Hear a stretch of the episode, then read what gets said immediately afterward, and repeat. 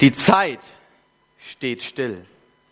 Scherben liegen auf dem Boden. Ich klettere durch das zerbrochene Fenster. Kälte empfängt mich. Es schneit. Meine Zähne klappern, mein Herz bebt, meine Hand pocht. Blut tropft auf dem Boden. Ich schlage meine Hände über den Kopf zusammen und frage mich, was ist nur gerade passiert? Ich, ich muss Bescheid geben, Hilfe holen. Zitternd hole ich mein Handy aus der Hosentasche, wähle die Nummer meiner Eltern. Piep, piep, piep. Anrufbeantworter. Noch einmal. Piep, piep. Endlich verbunden. Das hat auch viel zu lange gedauert. Eine kleine Szene, die sich am 1. Dezember 2012 abgespielt hat. Es war ein Sonntagmorgen, alles frisch mit Schnee bedeckt. Ich war auf dem Weg zu meiner Praktikumsgemeinde in Breidenstein, als mein Heck mich in einer Kurve überholte, ich von der Fahrbahn abkam und kopfüber gegen einen Baum rutschte. Dieses Bild ist sogar in die Zeitung gekommen. Meine Eltern haben das aufbewahrt. Das ist der Beweis. Wer möchte, kann gerne meine Eltern darauf ansprechen. Ein Unfall, eine Notsituation. Da war es gut, ein Handy zu haben, Hilfe rufen zu können. Wie selbstverständlich nehmen wir es doch hin, dass am anderen Ende dann auch jemand da ist, dass wir verbunden werden. Wer einmal eine Warteschleife gegangen hat, weiß, dass das nicht wirklich selbstverständlich ist. Ein Unfall, eine Notsituation, das ist gut, mit anderen verbunden zu sein, Hilfe rufen zu können und zu wissen, dass dann auch jemand kommt, der einem hilft. Gemeinsam mit Gott verbunden. Unter diesem Titel steht die Predigtreihe, mit der wir heute starten. Als Christen glauben wir, dass wir mit Gott in einer Beziehung sein können, dass wir mit ihm verbunden sind, dass er unsere Gebete hört, dass er uns beisteht. Und heute zum Start der Predigtreihe wollen wir uns anschauen, wie Gott uns einlädt, mit ihm verbunden zu sein. Dazu schauen wir uns einen der bekanntesten Verse der Bibel an. Es ist vielleicht der bekannteste Vers. Vielleicht kennst du ihn auch schon in und auswendig. Und doch denke ich, dass auch dieser Vers dir heute etwas Neues sagen kann. Der Vers steht im Johannesevangelium Kapitel 3, Vers 16. Ich lese ihn vor. Denn so sehr hat Gott die Welt geliebt, dass er den einzig geborenen Sohn gab, damit jeder, der an ihn glaubt, nicht zugrunde geht, sondern ewiges Leben hat. Noch einmal, denn so sehr hat Gott die Welt geliebt, dass er den einzig geborenen Sohn gab, damit jeder, der an ihn glaubt, nicht zugrunde geht, sondern ewiges Leben hat. Es ist Nacht.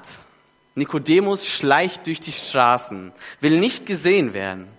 Fragen führen ihn auf die Straße. Neugier führt ihn vor die Haustür Jesu.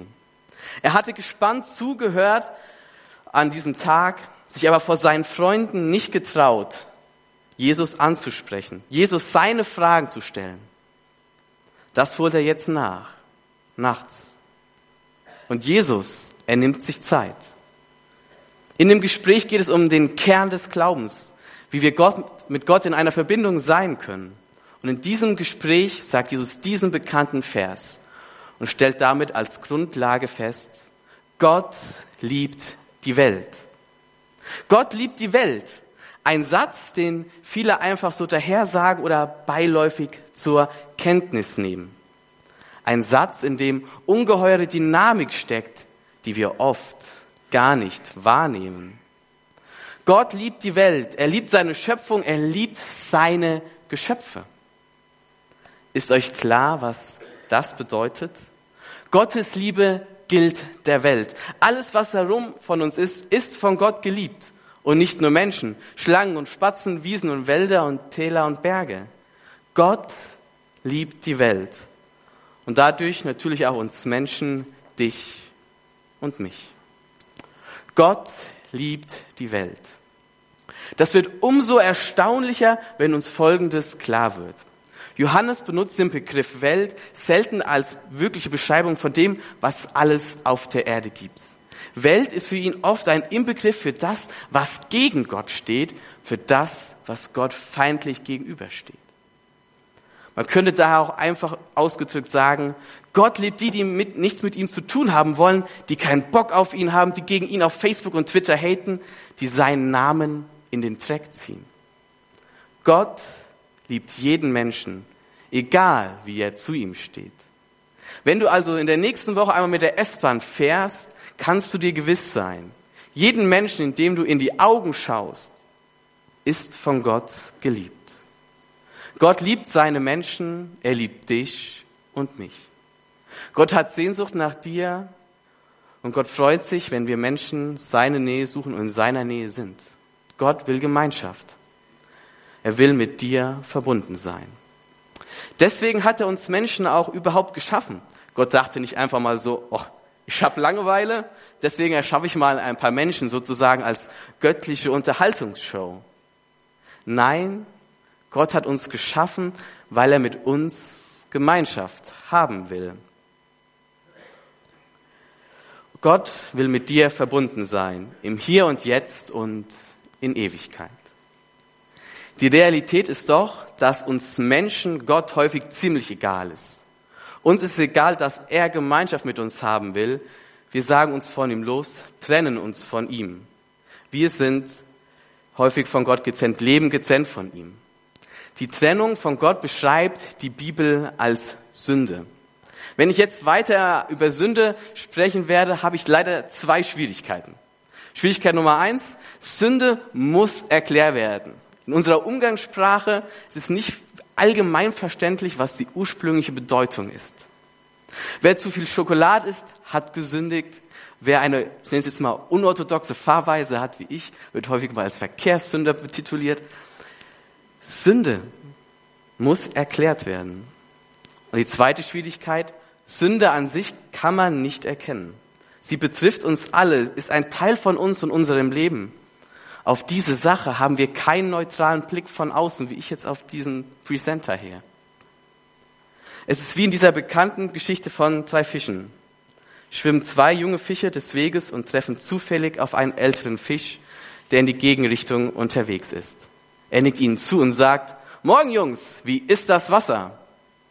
Die zwei jungen Fische schwimmen eine Weile weiter und schließlich wirft der eine dem anderen einen langen Blick zu und sagt, was zum Teufel ist Wasser?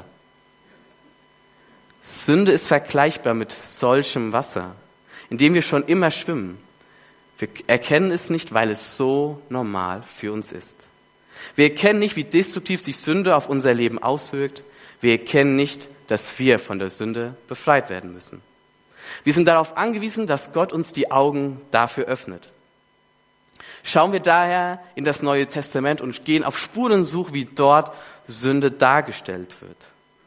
Der Begriff, mit dem Sünde dort genannt wird, ist Hamatir.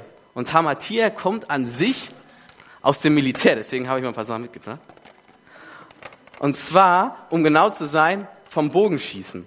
Das ist jetzt sozusagen mein neumodischer Bogen. Und dort hat jemand dann gesündigt gehabt, wenn er auf ein Ziel gezogen hat, aber dann jetzt, ah, nicht wenn die Waffe nicht funktioniert, das könnte auch vielleicht ein Zielverfehler von dem anderen sein. Ist auch irgendwie. Ja. War trotzdem daneben. Also, wenn ihr im Militär, wenn dort jemand gesündigt, hat er sein Ziel verfehlt.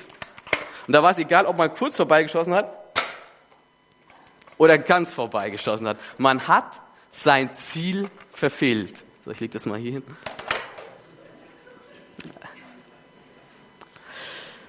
Sünde kann als Zielverfehlung näher beschrieben werden, als eine falsche Ausrichtung des Lebens. Das bedeutet nun nicht, dass alle Menschen schlecht sind oder immer böse handeln, sondern schlicht, dass sie ihr Ziel verfehlen.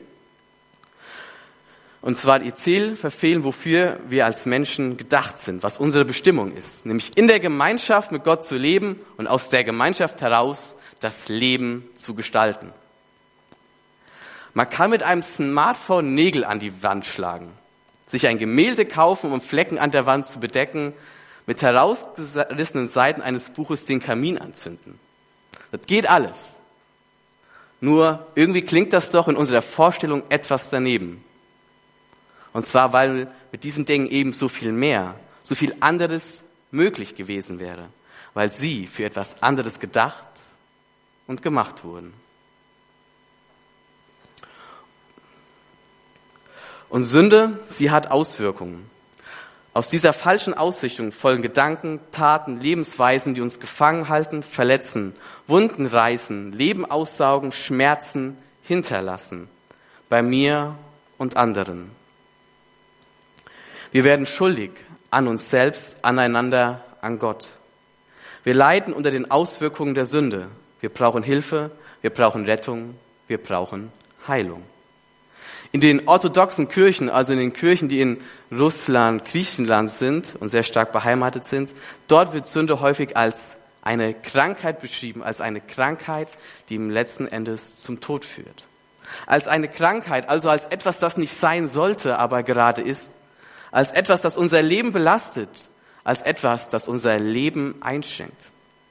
Ich weiß nicht, wie es euch geht, aber wenn ich krank bin, das mag ich gar nicht. Und das nimmt mir ganz, ganz viel Lebensfreude. Selbst schon eine kleine Erkältung schränkt mich ganz ein und ich kann da ganz schnell krummelig werden. Meine Freunde wissen da sehr Bescheid, dass sie da ein bisschen Abstand von mir einnehmen dürfen. Eine Krankheit nimmt uns Lebensfreude und in schlimmen Fällen fesselt sie uns ans Bett und in schweren Fällen führt sie zum Tode. Die Sünde hat ähnlichen Charakter. Sie schenkt uns ein, nimmt Lebensfreude und fesselt uns. Wir leiden und können uns doch selbst nicht von ihr heilen. Sie legt sich wie ein dunkler Schleier um uns, aber zuletzt führt sie zum Tod. Aber Gott, er liebt seine Welt er liebt seine Welt, die ihm feindlich gegenübersteht und seine Liebe, sie hat Konsequenzen. Gott lässt uns nicht im Dunkel tappen und gegen die Wand laufen. Er lässt uns nicht krank sein. Er lässt uns nicht zugrunde gehen, wie es in Johannes 2, Vers 16 steht. Er liebt uns so sehr, dass er selbst kommt, um uns zu retten, uns zu heilen. So sehr liebt Gott diese Welt, dich, mich, alle Menschen, dass er in Jesus Christus Mensch wurde. Ein Kind in einfachste Verhältnisse hineingeboren. Und das ist wirklich anderes andere als eine romantische Vorstellung. Gott kommt in unseren Alltag, in unser Elend hinein. Weil sein Herz für uns schlägt, gibt er sich in Jesus Christus ganz hin.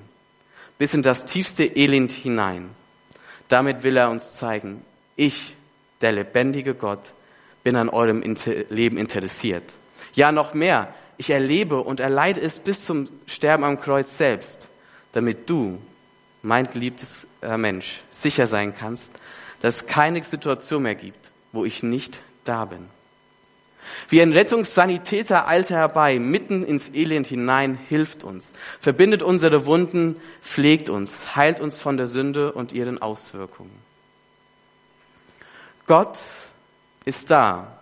In den Tiefzeiten wie in den Hochzeiten unseres Lebens. Um uns seine Liebe zu zeigen, vorzuleben, vorzusagen und einzuprägen. In gewisser Weise sagt er uns mit Johannes 3, Vers 16 zu. Ich bin für dich da. Ich suche dich auf, egal wo du bist, egal wo das ist. Ich will mit dir leben, mit dir verbunden sein. Gott ist da und bietet uns an, von der Sünde uns zu befreien, zu retten und dann ewiges Leben zu schenken. Ewiges Leben, das ist das Ziel, der Fluchtpunkt der Mission Jesu Christus. Alles ist darauf ausgerichtet, dass Gott uns ewiges Leben anbietet.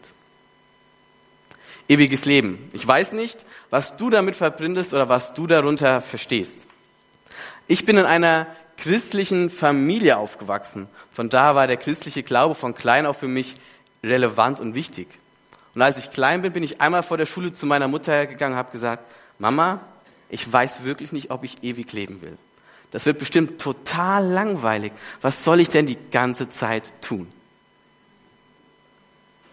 Vielleicht kennt ihr den Gedanken. Ewiges Leben als ein verlängertes, unendloses Leben. Unendlich viele Jahre auf der Lebensuhr und der Glaube quasi ein Medikament für Unsterblichkeit. Aber ewiges Leben bezieht sich zuallererst auf die Qualität des Lebens und nicht auf die Quantität. Wenn wir den Vers Johannes 3, Vers 16 einmal genau anschauen, fällt auf, dort steht, jeder, der glaubt, hat ewiges Leben. Wer glaubt, hat ewiges Leben. Heute, hier, jetzt, jetzt schon ewiges Leben. Das ewige Leben ist nichts, was erst nach unserem Tod beginnt, sondern es startet schon jetzt. Wie ist das zu verstehen? Dieses Denken durchspricht doch die gängige Vorstellung. Verständlich wird das meines Erachtens, wenn wir uns vor Augen führen, im griechischen Sprachwelt gibt es zwei Begriffe für Leben, Bios und Zoe. Im Deutschen werden die beide mit Leben übersetzt, aber im Neuen Testament hat Zoe eine bestimmte Bedeutung. Schauen wir uns die beiden Bedeutungen mal an. Bios bezieht sich auf das Leben, wie wir es normalerweise verstehen auf biologische die wir, äh, Vorgänge, die wir untersuchen können, die wir quasi mit dem Mikroskop betrachten können. Und aus dieser Perspektive kann man sagen, es gibt Leben, dann stirbt etwas und dann ist etwas tot. In Johannes 3, Vers 16 wird Zoe verwendet. Dieser Begriff bezieht sich auf die Qualität des Lebens und dass wirkliches Leben erst da ist, wo wir mit der Quelle des Lebens verbunden sind. Gott selbst. Da kann Jesus auch sagen, ich bin die Auferstehung und das Leben. Wer an mich glaubt, der wird leben, auch wenn er stirbt. Und wer lebt und an mich glaubt, wird niemals sterben. In Ewigkeit nicht. Dieser Blickwinkel eröffnet eine ganz andere Perspektive auf Leben, Sterben und Todsein. Aus dieser Perspektive kann man sagen, so, ein Mensch läuft über die Erde, atmet, spricht, isst, kann aber sowohl leben als auch tot sein. Menschen können leben, ohne wirklich zu leben. Vielleicht kennt der ein oder andere Extrembeispiele. Menschen, die von dem Leben so gezeichnet sind, sodass sie zwar atmen, essen und schlafen, aber jede Hoffnung, Liebe und Lebensfreude verloren haben. Sozusagen nur vor sich hin vegetieren. Menschen, die von Gott getrennt sind und weiter unter der Krankheit Sünde leiden, sie sind tot, haben keine Zoe, obwohl sie atmen, reden und über die Erde laufen. Aus dieser Perspektive kann auch gesagt werden, Menschen werden zwar im biologischen Tod sterben, aber wer an Jesus glaubt, mit ihm verbunden ist, wird niemals wirklich sterben, sondern Leben haben. Wenn Gott uns in Johannes 3, Vers 16 ewiges Leben anbietet, dann bietet er uns seine Gemeinschaft an. Schon jetzt und über den Tod hinaus.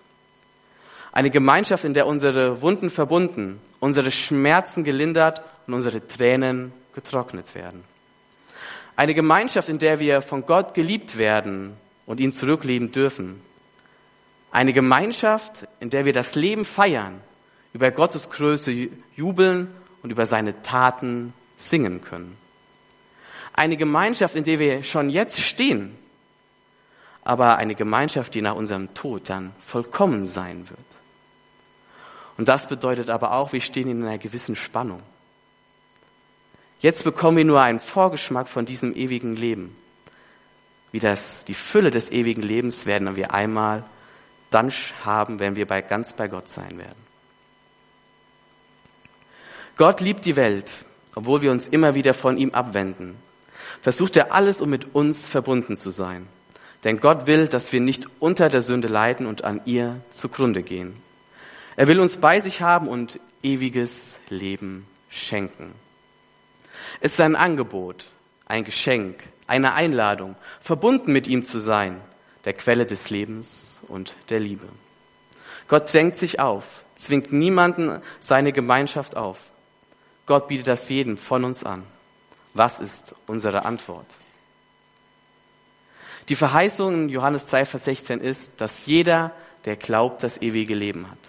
Und Glauben heißt an sich im Kern nichts anderes als Ja zu sagen. Zu sagen, ja, ich will mit dir verbunden sein. Glaube hat daher nur entfernt etwas mit Wissen zu tun. Im Kern ist Glauben eine Ausrichtung meines Lebens, mein Leben mit Gott verbunden führen zu wollen. Und diese Verbindung, sie verändert uns. Luther sagte einmal, Gott ist ein glühender Backofen voller Liebe, der von der Erde bis an den Himmel reicht. Gott will uns seine Liebe zeigen und uns durch seine Liebe verändern. Er will uns mitreißen in die Bewegung seiner Liebe, auf dass wir nicht kalt bleiben im Herzen, sondern uns wärmen an ihm. Wenn wir Ja zu ihm sagen, erfüllt er uns immer mehr und mehr und mehr mit seiner Liebe und heilt dabei unsere Wunden und trocknet unsere Tränen. Doch soll nicht nur unsere Herzen wärm werden für uns selbst. Gottes Liebe will durch uns hindurchglühen und hindurchstrahlen zu allen Menschen, die noch frieren. Wir sollen weiter sagen, was uns erfüllt. Wir sollen lieben, wie wir geliebt sind, sollen verzeihen, wie uns verziehen ist und sollen einander annehmen, wie Gott uns angenommen hat sodass Gottes Liebe in der Welt zum Leuchten kommt. Ich weiß jetzt nicht, wo du gerade stehst und was gerade bei dir nachtagt. Vielleicht war dir das jetzt alles bekannt und du hast dir gerade etwa, dich eher etwas gelangweilt. Dann möchte ich dich ermutigen, danke Gott für seine Liebe, die du schon in und auswendig kennst. Das ist wirklich ein Geschenk. Vielleicht fragst du dich aber auch gerade, ich lebe mit Gott, aber ich weiß gar nicht so genau, wie ich mit diesem verbunden sein kann, wie ich diese Beziehung gestalten kann. Da habe ich zwei gute Nachrichten für dich. Die erste ist, in den nächsten Wochen haben wir Prediger haben, die sich genau damit auseinandersetzen. Und die zweite ist, wir haben für die Predigtreihe einen kleinen, ich nenne es jetzt mal zusätzliche Büchertisch, der ist, findet ihr da hinten bei dem, beim Fenster sind sechs Bücher, die sich spezifisch damit auseinandersetzen, wie ich mit Gott verbunden sein kann. Im Kern geht es darum immer ums Gebet. Gibt es Bücher wie jetzt das hier, einfach beten, wo man lernen kann, ins Beten zu kommen, wirklich mit angeleitet wird. Oder es gibt Bücher wie jetzt das jetzt hier, wo man wirklich Worte einfach nachbeten kann, wenn man selbst keine Worte findet. Das hier ist jetzt Männergebete. Anscheinend fällt es den Männern manchmal schwer, da Worte zu finden. Vielleicht lebst du auch mit Gott, aber spürst gerade so wenig davon, dass das ewige Leben jetzt schon beginnt. Hast Schmerzen, tiefe seelische Wunden. Dann komm nach dem Gottesdienst nach vorne und lass für dich beten. Lass dich segnen. Vielleicht hast du aber noch deine Fragen, hast, denkst dir bei dem, was ich eben gesagt habe, irgendwie überzeugt mich das nicht, da habe ich Fragen. Dann komm gerne nach dem Gottesdienst zu mir und dann werden wir darüber diesen Fragen nachgehen. Vielleicht war das jetzt auch alles vollkommen einleuchtend für dich und du möchtest Ja zu Gott sagen. Zum ersten Mal oder ganz neu. Dann nutze gleich die Zeit, während wir Lieder singen, Gott mit Liedern loben und preisen und sag darin ihm zu, ich will mit dir verbunden sein. Bleib dann aber nicht da stehen, sondern erzähle anderen davon, dass du mit Gott verbunden sein möchtest. Gerne auch mit mir nach dem Gottesdienst. Mit Gott verbunden zu sein, das ist das Schönste, Beste und Wertvollste im Leben. Das weiß auch der Basketballspieler Stephen Curry. Er selbst hat dreimal die NBA gewonnen und ist zweimal zum wertvollsten Spieler der Liga gewählt worden. Er sagt, Gott hat mir das Talent gegeben, vom Basketball leben zu können. Aber ich muss trotzdem jeden Tag hart arbeiten, um mich zu verbessern. Ich weiß, dass dies letztlich nur ein Spiel ist, das mir jederzeit genommen werden könnte. Aber ich liebe es, dass ich beim Basketball die Chance bekomme, anderen Leuten Gutes zu tun und sie auf den Mann hinzuweisen, der für unsere Sünden am Kreuz gestorben ist. Ich weiß, dass durch ihn im Himmel ein Platz für mich bereit ist. Und das ist etwas, das kein Preis und keine Trophäe dieser Erde je toppen könnte. Ich bin mehr als das Trikot, das ich trage. Und das ist Christus, der in mir lebt. Für Stephen Curry ist klar, das Wertvollste für ihn ist es, mit Jesus Christus verbunden zu sein. Amen.